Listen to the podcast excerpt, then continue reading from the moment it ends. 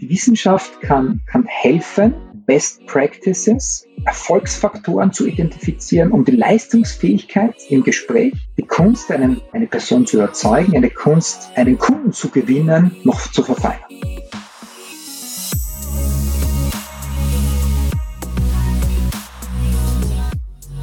Herzlich willkommen bei einer neuen Folge von Deal, dein Podcast für B2B-Sales von Praktikern für Praktika. Ist Sales eine Kunst oder ist Sales doch eine Wissenschaft? Und kannst du Sales überhaupt lernen, wenn du es nicht in die Wiege gelegt bekommen hast? Und was sind die wissenschaftlich fundierten Erfolgsstrategien, die im B2B-Sales auch funktionieren? All das sind Themen, mit denen wir uns heute beschäftigen werden.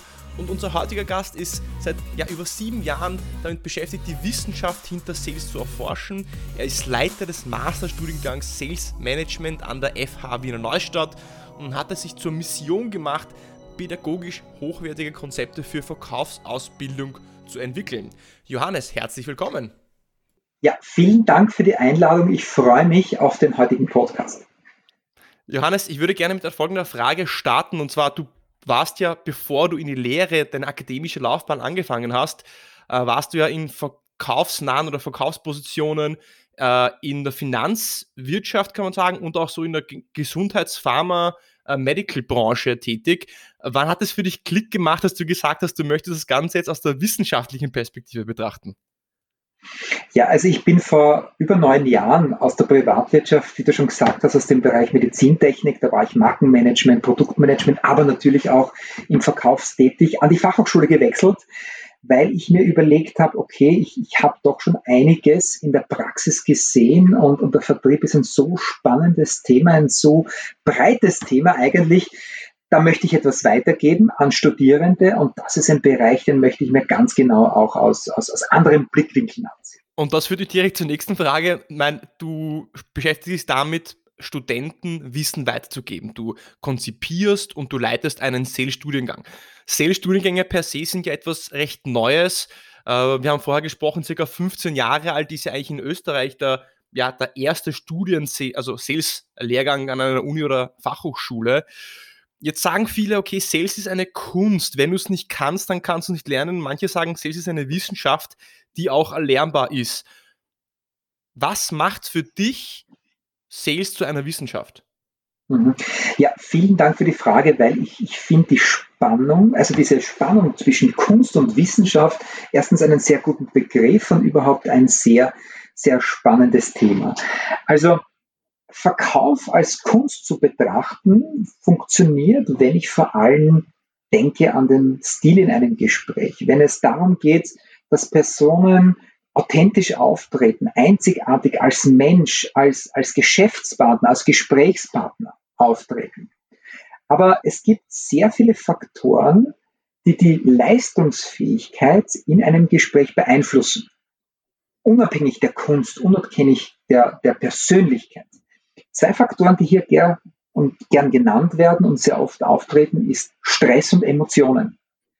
Und es gibt Techniken, Stress und Emotionen zu messen. Und genau dort kann die Wissenschaft ansetzen. Also ich glaube, ja, Sales ist eine Kunst, aber die Verbindung oder das Spannungsfest von Kunst, sich zu präsentieren, mit Parametern, die wissenschaftlich in einem Gespräch gemessen werden können, macht es so spannend.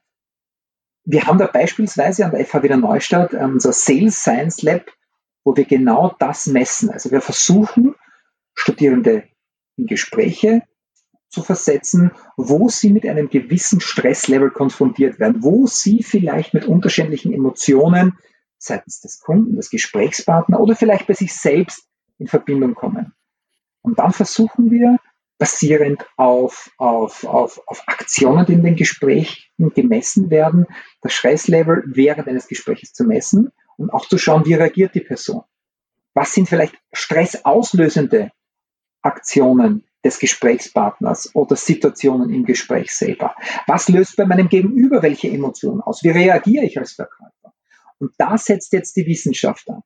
Also ich glaube, um deine Frage zusammenfassend zu beantworten, die Wissenschaft kann, kann helfen, Best Practices, Erfolgsfaktoren zu identifizieren, um die Leistungsfähigkeit im Gespräch, die Kunst, einen, eine Person zu überzeugen, eine Kunst, einen Kunden zu gewinnen, noch zu verfeinern. Du hast gesagt, dass auf der einen Seite die Kunst an Sales ist, sich selbst als Mensch, als Individuum zu präsentieren. Und die Wissenschaft daran ist, gewisse Best Practices herauszufinden, die ich dann einsetzen kann, die man, die auch alle einsetzen können. Was sind denn dann vielleicht fundamental so Eigenschaften, Skills, Charakterzüge, wenn man das aufbrechen kann, die ein Mensch mitbringen muss? Und was sind die Dinge, die er erlernen kann? Gibt es da eine Grenze? Kann man das so in zwei Bereiche teilen? Naja, es gibt, es gibt natürlich einige Persönlichkeitsmerkmale, die, die es Personen im Verkauf schon erleichtert, mit Kunden zu kommunizieren. Das ist eine gewisse Offenheit gegenüber anderen Gesprächspartnern. Das ist eine gewisse Argumentationskunst. Das ist eine gewisses, ein gewisses Verständnis äh, über den Gesprächspartner zu bekommen, ja, sich in die andere Person hineinzuspüren und dann gut reagieren zu können in dem Gespräch. Das ist das eine. Auf der anderen Seite gibt es irrsinnig viele Tools, irrsinnig viele, viele, irrsinnig viele Werkzeuge, die ein Verkäufer einsetzen kann und zukünftig noch mehr einsetzen muss, um überhaupt im Verkauf, gerade im B2B-Bereich, auch zukünftig besser bestehen zu können. Ich kann auch ein paar Beispiele nennen diesbezüglich, warum dies so ist. Ja, also ich glaube, jeder kennt die Studie von Roland Berger, die sagt, ähm, sechs bis sieben Einkäufer im B2B-Bereich treffen die Kaufentscheidung schon vorher, bevor sie das erste Mal den Verkäufer treffen. So, was heißt das für uns als Verkäufer? Wir nehmen eine komplett neue Rolle in den Verkaufsprozess ein. Der Verkäufer selbst muss auch für den Kunden als Person einen Mehrwert erzeugen. Wie kann er das? Er kann sich zum Beispiel als Berater positionieren. Er muss den Markt kennen, er muss Kunden analysieren, er muss dem Kunden maßgeschneiderte Lösungen anbieten.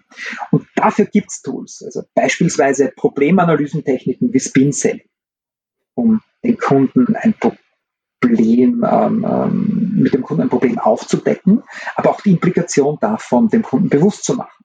Oder wertbasierte Verkaufsansätze, zu sagen, okay, ähm, nicht nur ein Nutzenargument zu formulieren, sondern auch zu quantifizieren. Klassisches Value-Based Selling oder Solution Selling.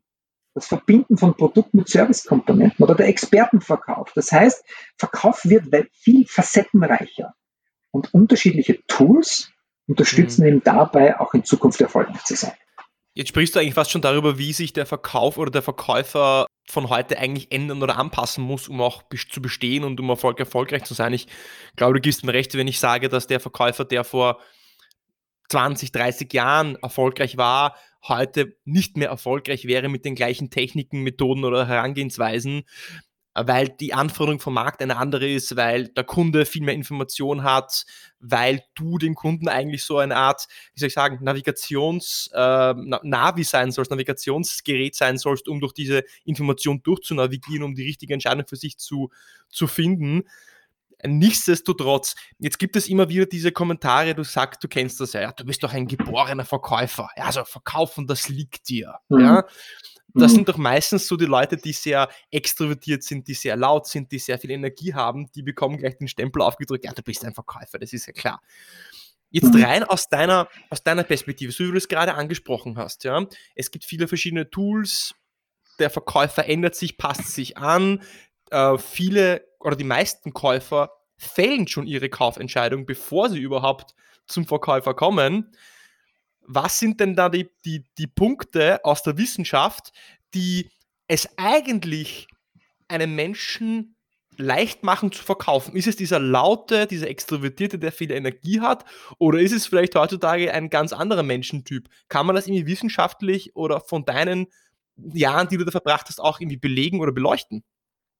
Ja, also ich glaube, ähm, es gibt ja unterschiedliche Studien zu unterschiedlichen Themenbereichen. Ein, ein Sukkus dieser Studien ist, dass, dass es sehr, sehr schwer zu generalisieren ist. Weil ich habe unterschiedliche Verkaufsprozesse, ich habe unterschiedliche Märkte mit unterschiedlichen Käufertypen oder Personen, die mir gegenüber sitzen, äh, wo es schwer eben zu, zu, zu definieren ist, gibt es so den Verkäufertyp, der per se erfolgreich ist oder tendenziell erfolgreicher ist.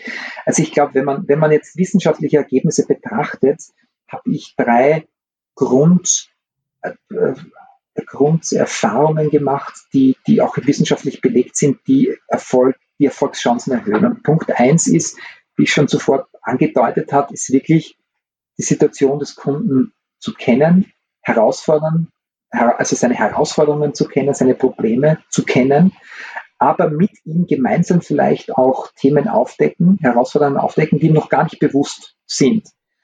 Beispiel her, man spricht in der Wissenschaft von Wicked Problems.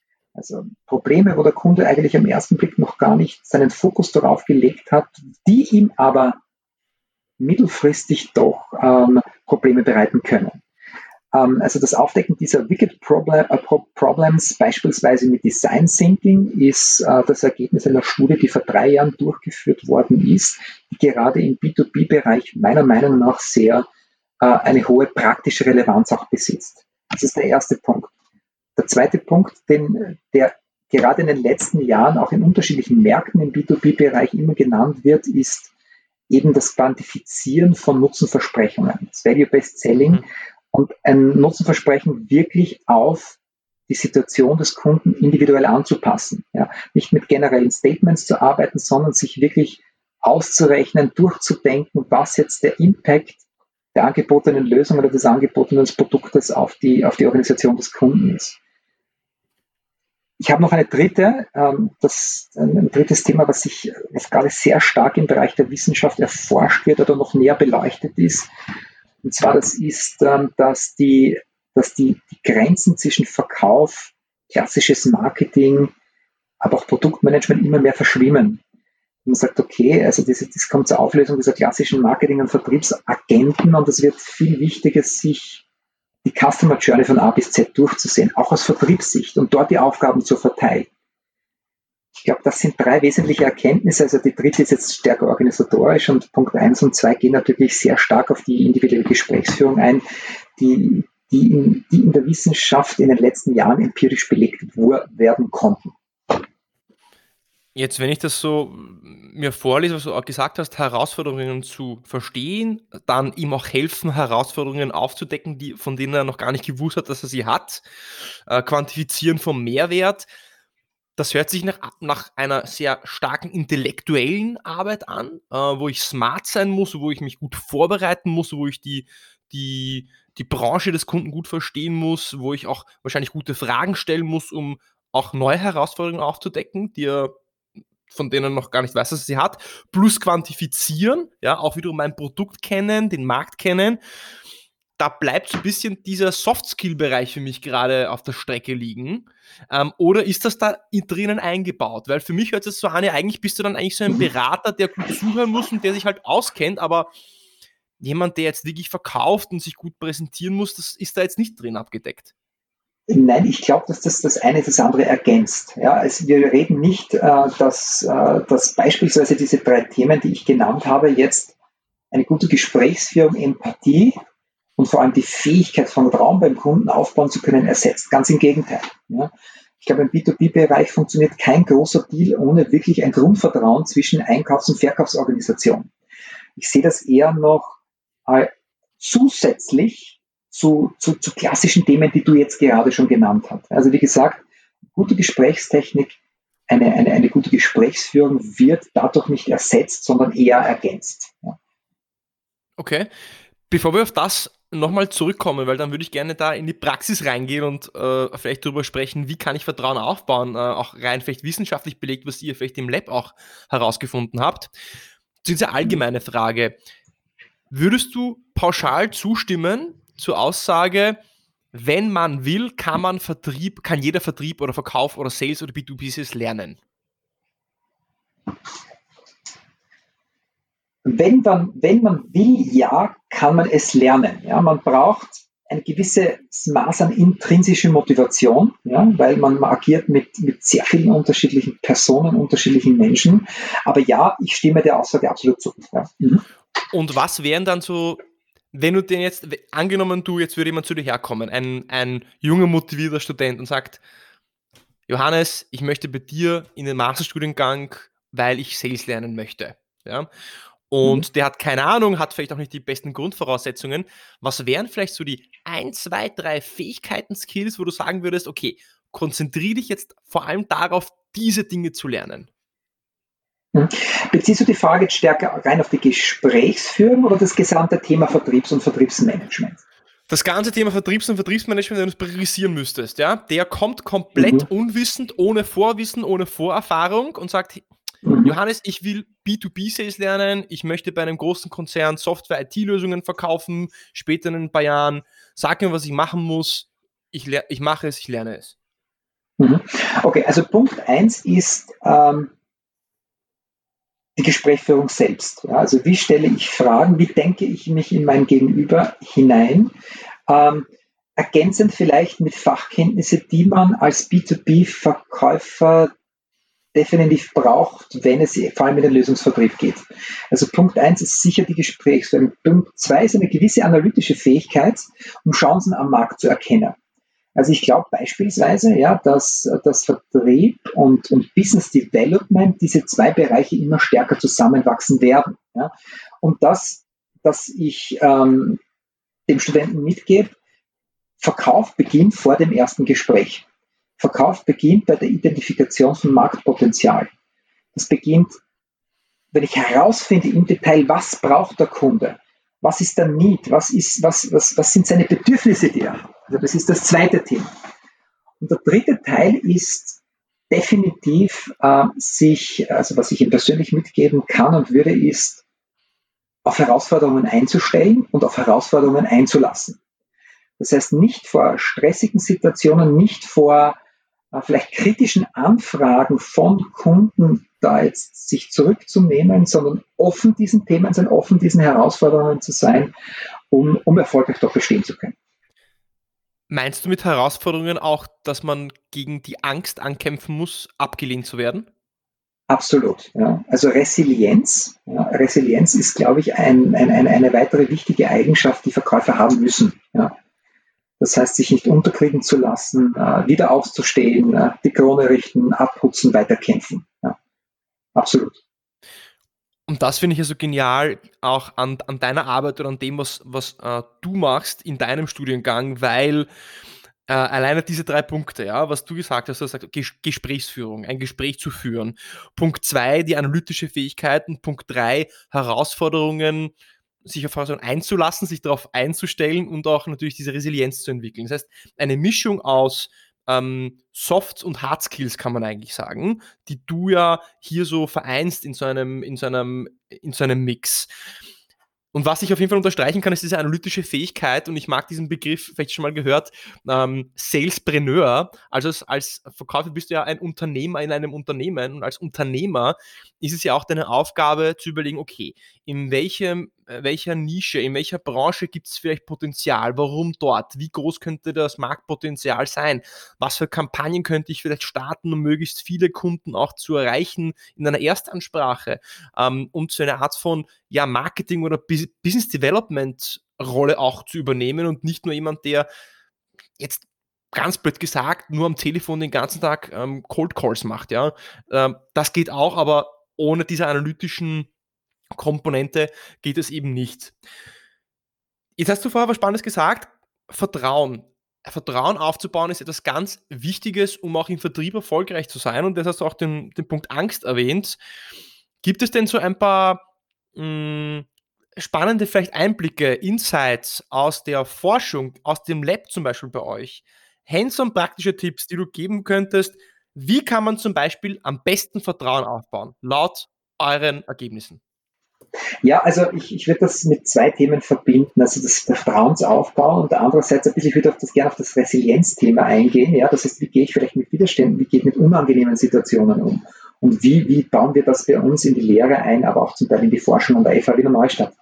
Also Punkt eins, wir haben schon über Emotionen gesprochen und wir haben über, über, über Aktivierung, ja, also Anspannung in einem Gespräch gesprochen und wir versuchen beispielsweise Studierende ähm, in Gesprächssituationen zu bringen, die für sie vielleicht im ersten Moment als unangenehm empfunden werden. Und wir schauen sich im Gespräch ganz genau an, okay, wie reagiert der Student und was war ganz genau der Auslöser. Also was im Gespräch oder was am Gesprächspartner hat einen Studierenden in, in Stress versetzt. Und ich glaube, Punkt eins ist, ähm, um, um damit besser umgehen zu können, dass sich die Studierenden klar werden, was verursacht bei mir eigentlich Stress? Was verursacht bei mir ein unangenehmes Gefühl?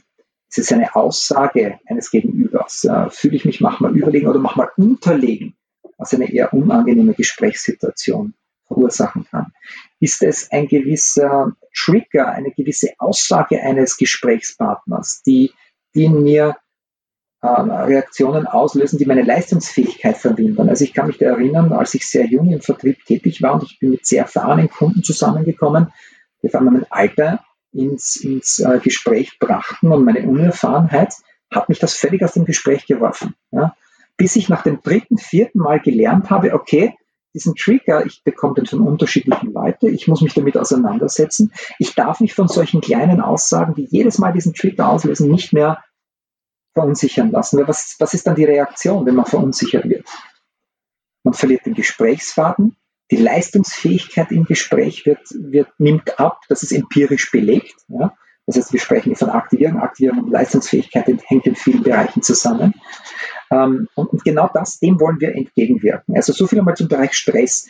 Ich glaube, ähm, Vertrauen aufbauen Johannes, kann ich noch ganz kurz zwischenfragen? Jetzt hast du gesagt, dieses Thema äh, Trigger, was sind die Trigger? Weil das heißt, man, kann man sagen, was sind denn die häufigsten Trigger, die ihr da festgestellt habt, die dazu führen, dass der Mensch sich plötzlich unwohl fühlt oder diese Abwehrreaktion oder diese Stressreaktion kommt?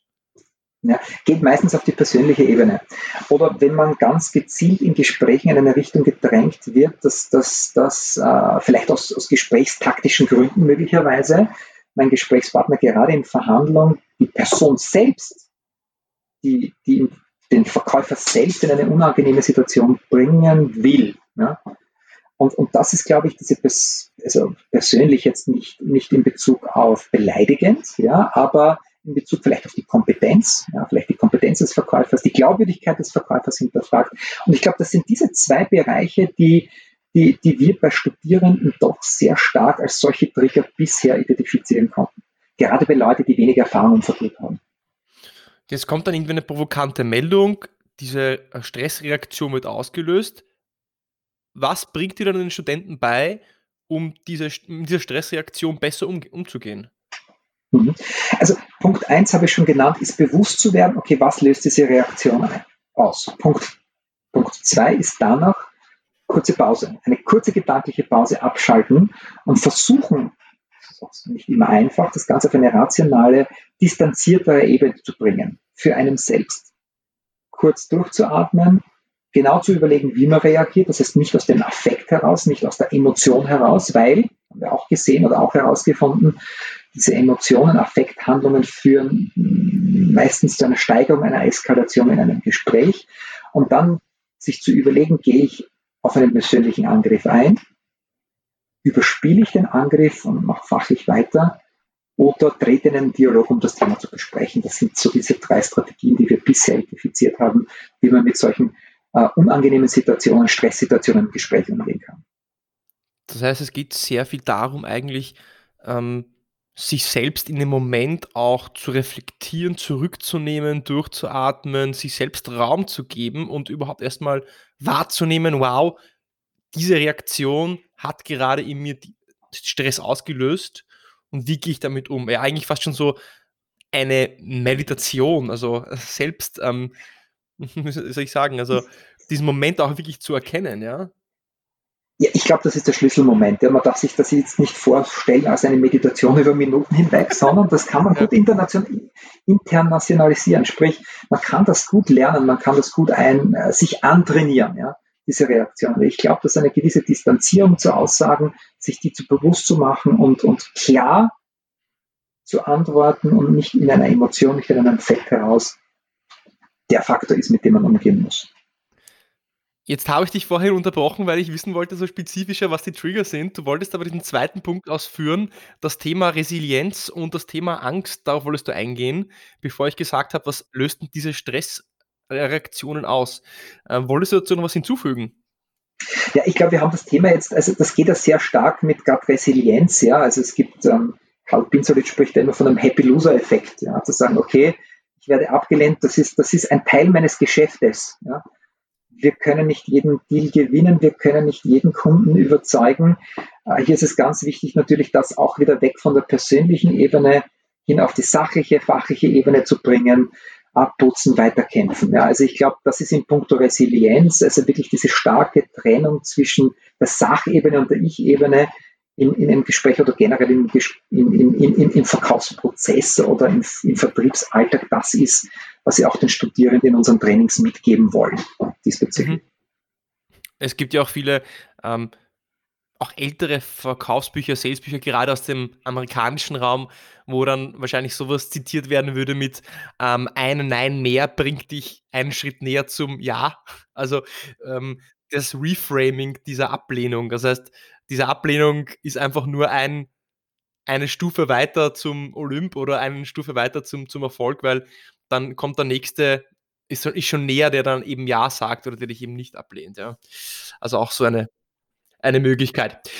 Jetzt haben wir viel natürlich über Wissenschaft gesprochen. Sales aus meiner Erfahrung heraus, wo ich auch äh, durch jetzt einige Zeit unterwegs bin, da halten sich natürlich sehr viele Mythen äh, hartnäckig. Ähm, gestandene Vertriebler sagen dann, ja, du musst diese Taktik anwenden, das funktioniert, so baust du Vertrauen auf, so musst du eine E-Mail schreiben, das hilft, um einen Termin zu bekommen, das solltest du bei einem Termin machen.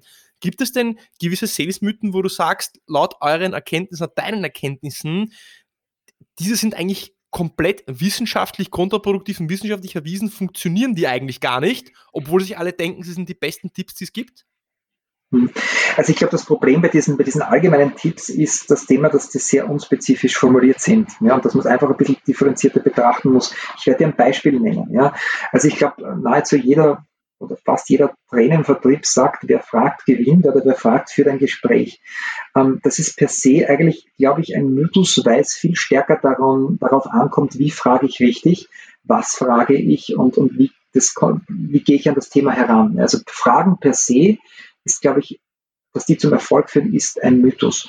Das hat ja auch schon Neil Rackham vor, vor einigen Jahren herausgenommen, herausgefunden, wie er Spin Selling entwickelt hat. Ich glaube wirklich in einer der größten Vertriebsstudien, die es hier gegeben hat.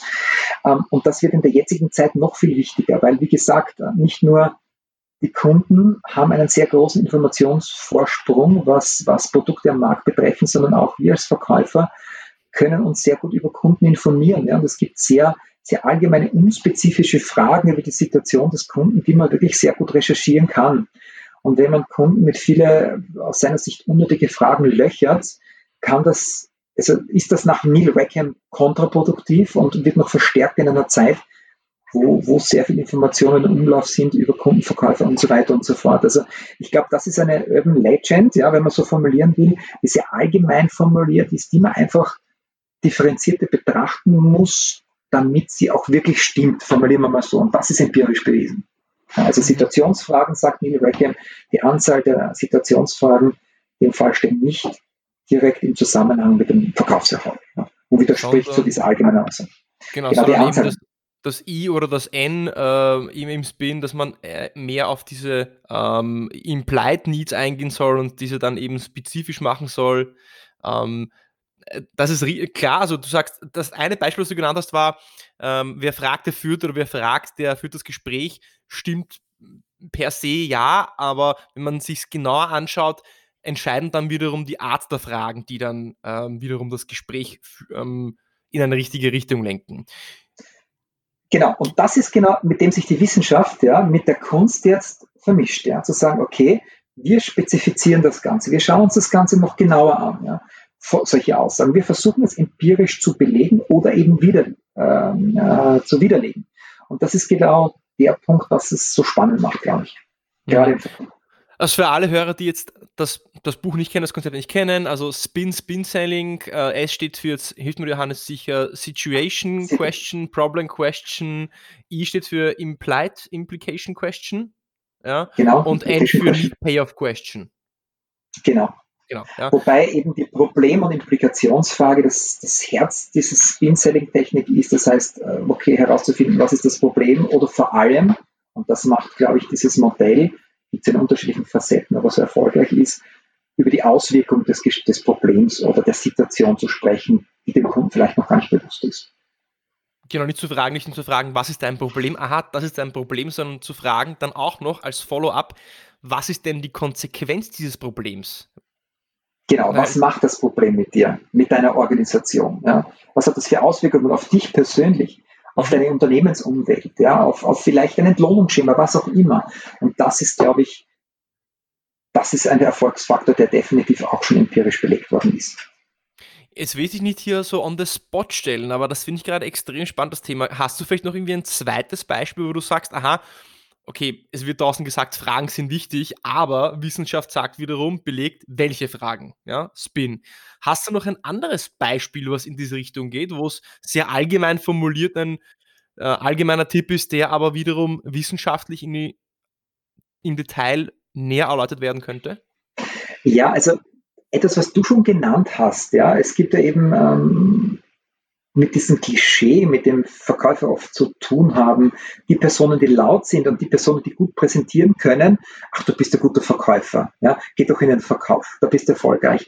Auch das kann man empirisch widerlegen, wenn man sich genau ansieht, was gerade die Empirie oder die Forschung sagt, welche Kompetenzen Verkäufer gerade im B2B-Bereich brauchen. Ja.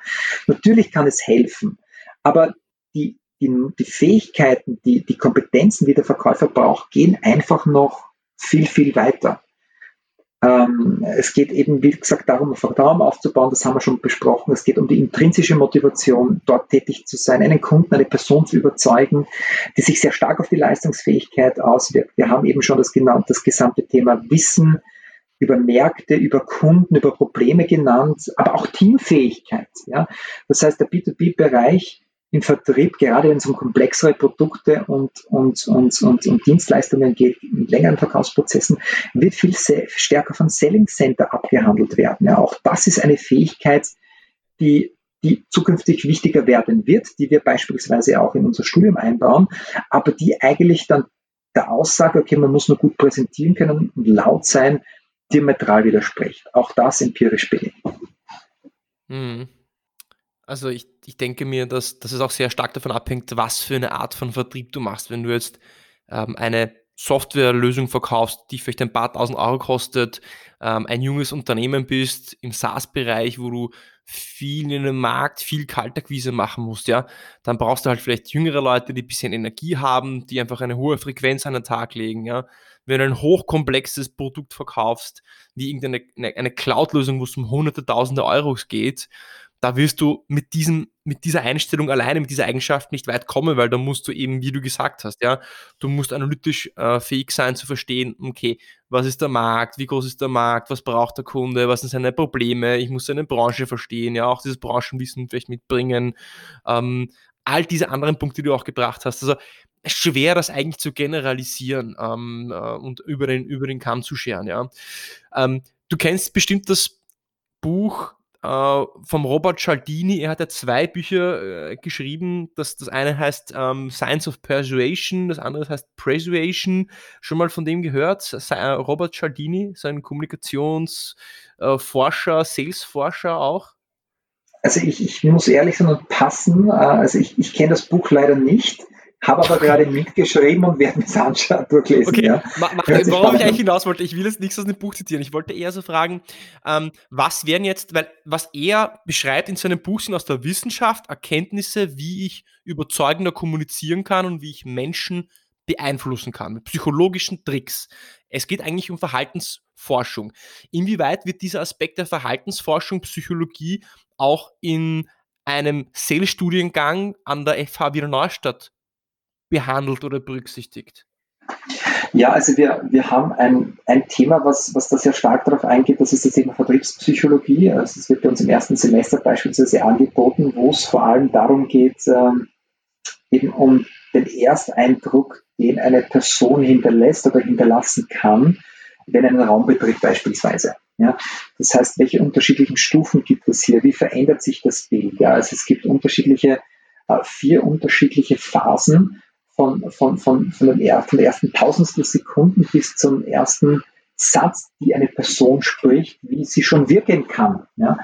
Und über die, die Auswirkungen und, und wir hatten das einmal versucht mit, mit Bildern, wo sich Studierende beispielsweise ähm, äh, fotografiert haben von einem weißen Hintergrund und diese, diese Fotos haben wir dann in einem anderen Studiengang hergezeigt, natürlich mit Einverständnis Studierenden und so konnten andere Leute, andere Studierende bewerten, okay, wie wirkt die Person? Da gab es unterschiedliche Skalen.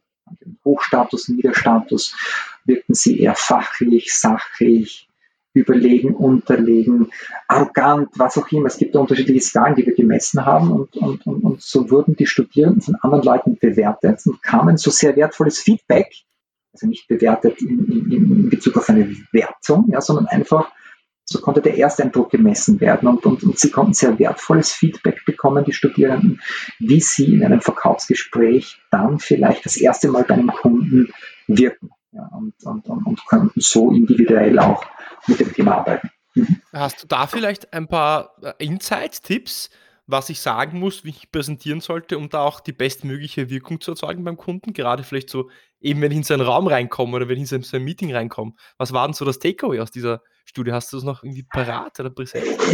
Ja, auch hier wieder, wir müssen es differenziert betrachten. Ja. Also ich glaube, dass Authentizität ein, ein, ein, ein ganz wesentlicher Faktor hier ist. Ja, also wenn, wenn, wenn man ein eher introvertierter Mensch ist, jetzt den Tipp bekommen würde, du musst extrovertiert und, und, und präsent auftreten und der kann es nicht, dann wird das Ganze, glaube ich, Hardshot. Ja? Und es geht auch am Effekt vorbei.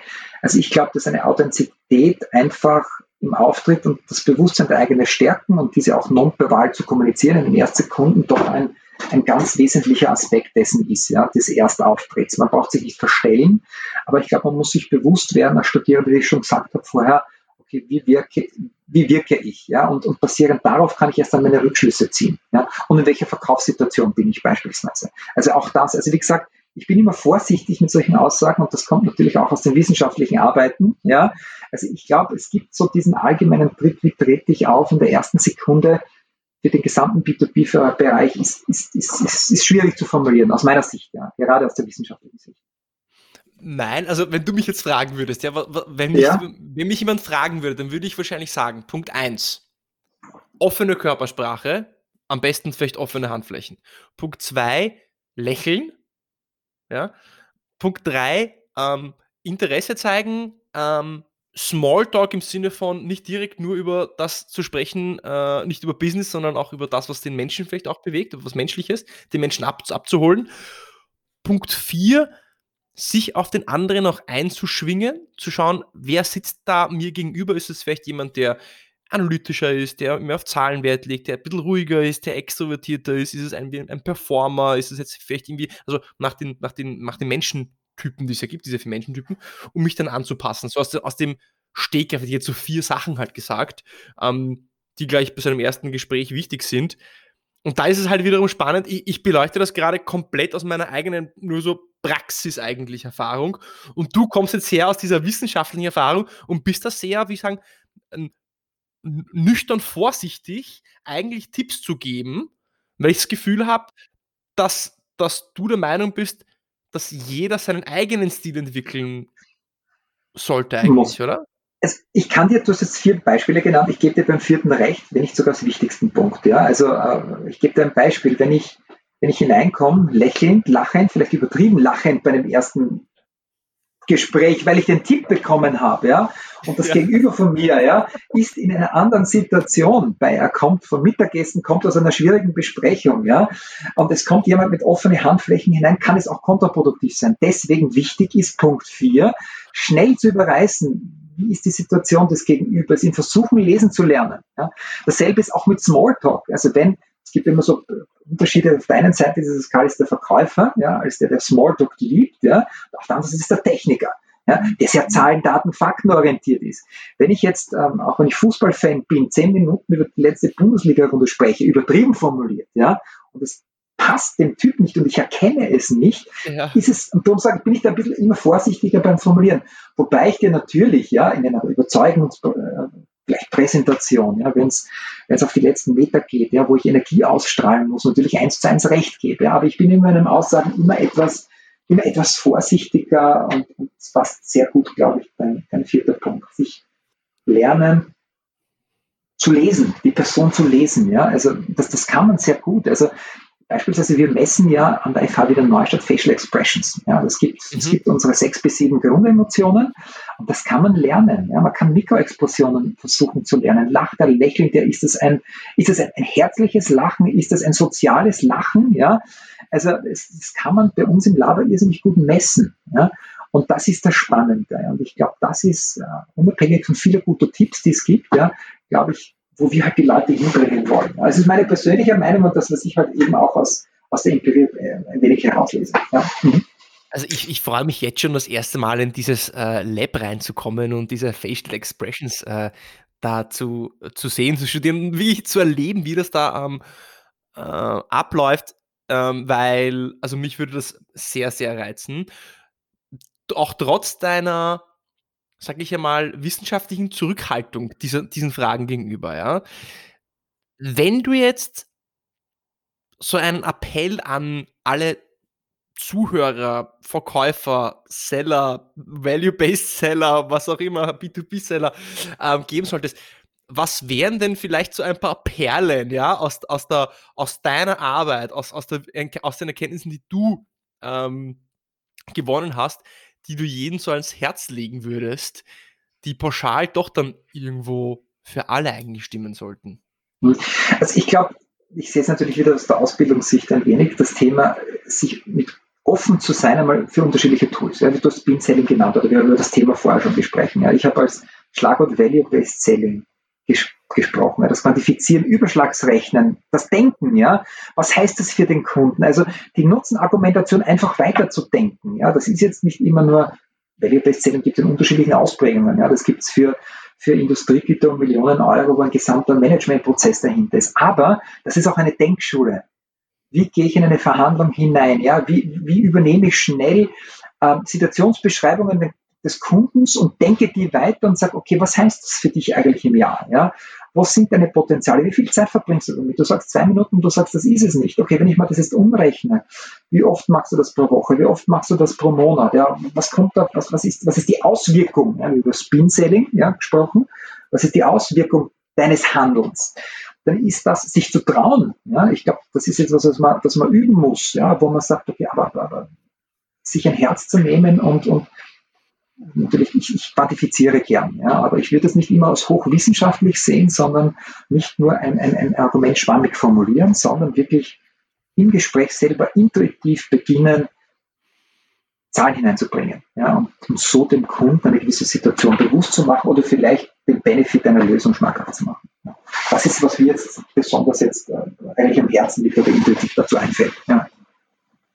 Da gibt es ein tolles Zitat, ähm, weiß nicht von wem das kommt, aber das hat, äh, da steht Specificity Sells. Ja, je spezifischer etwas ist, ja, desto, desto eher wird es auch dann verkauft oder an den Mann gebracht. Ähm, weil gerade wenn ich im B2B äh, Sales unterwegs bin, habe ich mit Entscheidern zu tun auf C-Level und was interessiert einen jetzt zum Beispiel CEO oder ähm, einen Geschäftsführer, ja? Wie viel Geld kann ich ihm extra machen oder wie viel Geld kann ich ihm einsparen? Wenn ich jetzt mal ganz, ganz simpel formulieren kann. Und je eher ich ihm äh, vorrechnen kann, bezogen auf die Probleme, die er mir schildert, mit meiner Lösung, wie viel Geld ich ihm einsparen kann oder wie viel Geld ich ihm extra bringen kann, quantifiziert, desto eher wird er sich auch vorstellen können, was bringt mir seine Lösung an Mehrwert und dann wird er eher auch sagen können, will ich das kaufen, ja oder nein. Ich glaube, das ist das, was du damit sagen möchtest. Ja, aber nicht nur C-Level. Ja? Also ich glaube, es geht auch nicht immer nur quantifiziert in Wert und Geld. Ja? Es geht auch beispielsweise, wenn du bei einem User bist, ja? also wenn du ein, ein, ein, ein neues IT-System beispielsweise einführst, ja? wenn du einige Prozess, kleine Prozessschritte änderst, ja? dass du dem Anwender sagst, okay, wie viel Zeit verbringst du mit Dingen, die du eigentlich nicht wusst, musst, ja? die du besser investieren kannst. Also ja, also quantifizieren in Bezug auf, auf, auf monetäre Einheiten ist sicher stärker C-Level ja? oder Entscheidungsträger in, in im, im Buying Center, aber auch, aber auch einem User, einem, einem, einem, einem Influencer, einem, einem, einem Gatekeeper beispielsweise. Ja? Also wie gesagt, überschlagsmäßig in Zeit, in, in, in, in Ersparnis seiner Energie beispielsweise, ja, was er im Arbeitsalltag oft aufbringt, auch da kann man es einsetzen, glaube. Ja, und das ist etwas, das kann man, glaube ich, ganz gut weitergeben. Absolut. Auch die Zeit kann man sehr gut quantifizieren natürlich. Ja, wie viel Zeit spart man sich auch? Ähm, Johannes, ein paar Abschlussfragen, die jeder Gast, ähm, die Ehre jeder Gast äh, bei mir hat, auch zu beantworten, möchte ich auch dir stellen. Kannst du aus dem Bauch heraus beantworten, kann, kann auch bitte kurz und knackig sein, ähm, wenn du dafür bereit bist. Sehr gut. Ähm, also bitte zur Vervollständigung, als ich mit Sales begonnen habe, wünschte ich, ich wüsste. Ja, wie facettenreich der Vertrieb ist, ja, was es da alles gibt, welche Werkzeuge, was man eigentlich berücksichtigen muss, kann, darf und wie wichtig es ist, auf das Gegenüber einzugehen. Es gibt keinen Deal ohne. Ohne ein gewisses Maß an einem Grundvertrauen zwischen Kunden und Verkäufer, egal in welcher Situation, egal wie rational die Entscheidung im Endeffekt sein sollte der beste Ratschlag, den du je bekommen hast? Naja, ich habe das schon ein bisschen anklingen lassen und damit arbeite ich eigentlich schon mein ganzes Leben, äh, speziell wenn was nicht klappt, wenn du viel Zeit investierst, ähm, hinfallen, aufstehen, Krone richten, weiterkämpfen. Und was war der schlechteste Ratschlag, den du je bekommen hast? Boah, das ist ganz schwierig. Also ich, da bin ich eher gesegnet, ja, mit sehr wenig schlechten Ratschlägen. Ja. Also ich bin da wirklich fast verschont worden. Wenn es mir einfällt, dann reiche ich das gerne nach, aber bisher passt das ganz gut. Ich, da ein, ich muss das jetzt einbringen. Ich habe beim letzten Mal habe ich eine tolle Antwort bekommen. Ich habe darüber wirklich Tage, nach, Tage nachgedacht. Der schlechteste Ratschlag von einem letzten Gast war ähm, der Ratschlag: ähm, Gib niemals auf. und ich habe dann darüber nachgedacht, weil ab irgendeinem gewissen Punkt im Verkauf ist es gut, du musst wissen, wann du aufgeben solltest. Du musst wissen, wann du an, an verlorenen Posten bist, ja, wann du den Krieg verloren hast und dann weitergehst. Das fand ich irgendwie inspirierend, oder? Was sagst das, du dazu? Das, das finde ich auch absolut, ja, aber das heißt weiterkämpfen, nächster Krone. Äh, äh, Geht schon. True ja, stimmt, stimmt. Krone richten, weiter geht's, ja. Okay. Und die letzte also ich sehe das nicht nur auf einen Kunden, Entschuldigung, also ja. es geht nicht, dass man jetzt Verkaufsprozesse bis zum Exzess betreiben äh, und bis du selbst Geißelung betreiben muss. Ganz im Gegenteil. Ja, abschließen, next auf geht's. Also das ist eher die Mentalität, die, die meiner Meinung nach ganz gut weiterhilft. Ja. Mhm. On to the next. Und was denkst du dir, wie wird sich Sales verändern in einer nicht näher definierbaren Zeit, aber als allgemeinen, allgemeiner Trend?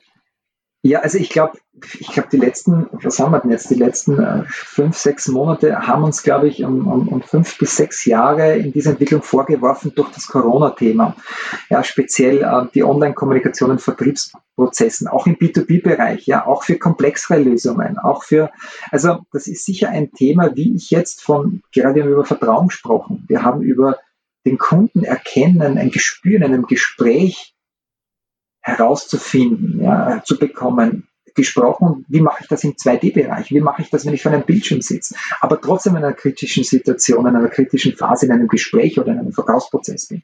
Also ich glaube, das wird, das wird noch ein Thema sein, ähm, diese emotionale Intelligenz auch in, in, so einem Medium anwenden zu können als Verkäufer, mit dem wir uns beschäftigen müssen und werden zukünftig. Äh, Punkt zwei ist, habe ich auch schon ein bisschen anklingen lassen mit einer Aussage, die du getroffen hast. Also wir müssen verbinden immer stärker, auch in Zukunft, ähm, dieses, dieses Gespür, dieses Verkaufsgehen mit analytischen Fähigkeiten. Also das heißt, die, die, die, der Enthusiasmus im Gespräch mit der, mit der Analyse eines Geschäftsfelds, äh, eines Geschäftsfelds zu verbinden. Das heißt, Analytik mit, mit emotionalen Themen. Ich glaube, das wird auch noch viel, viel stärker aus, ausgebaut werden. Und ähm, ich glaube, dass wir auch zukünftig einfach sagen, es gibt viel weniger One-Fits-All-Lösungen. Wir müssen uns das Thema genauer anschauen. Wir müssen uns Kunden anschauen, unsere Produkte anschauen. Wir müssen als Vertriebsorganisation agiler werden. Wir müssen unsere Vertriebsprozesse agiler gestalten. Mal so, mal so. Wir müssen uns gut überlegen, was verkaufen wir offline, was verkaufen wir online über über Händler, über, über Online-Shops beispielsweise und wo entwickeln wir Zeit hinein. Ich glaube, das sind diese drei Bereiche, dort bewegen wir uns hin, die zukünftig sehr wichtig werden. Der Verkauf wird noch mehr zu einem Schweizer Taschenmesser eigentlich. Du sagst es. Guter Vergleich. Gefällt mir. Brauche ich gleich in der nächsten Lehrveranstaltung. Ja. ja, also ein wirklich so ein, ein Tausendsasser. Du musst im Verkauf heute so viele verschiedene Facetten abdecken, vor allem je komplexer es wird. Und, und um offen auch zu sein, ich glaube, deswegen ist auch zu Recht der, dieses Berufsfeld, gerade was den komplexen B2B-Vertrieb angeht, es ist so schwer, gute Leute zu finden, aber die Leute, die dort arbeiten, sind auch überdurchschnittlich gut bezahlt, muss man sagen, weil es so schwer ist, sie zu finden in dieser Kombination. Sowohl dieses emotionale, diese emotionale Intelligenz, aber auch diese analytische Intelligenz zu haben und diesen intrinsischen Antrieb. Ja, das auch zu Ganz genau. wollen. Genau. Ja, und diese Kombination ist super, super selten. Johannes, was für ein äh, interessantes Gespräch. Wow, also ich habe mir einige Sachen selber mitgeschrieben. Ich hoffe auch, dass die, dass die Zuhörer sich einige Perlen haben mitnehmen können. Hat sehr viel Spaß gemacht und auf jeden Fall danke vielmals fürs Dabeisein. Sehr, sehr gerne. Alles Gute, ja, und natürlich, ich darf auch anteasern, auch du bist Referent bei uns im Studiengang und es freut uns natürlich, so einen Sales-Enthusiasten an Bord zu haben und, und dass du auch deine, deine Kompetenzen, deine Erfahrungen unseren Studierenden zukünftig weitergibst. Danke sehr.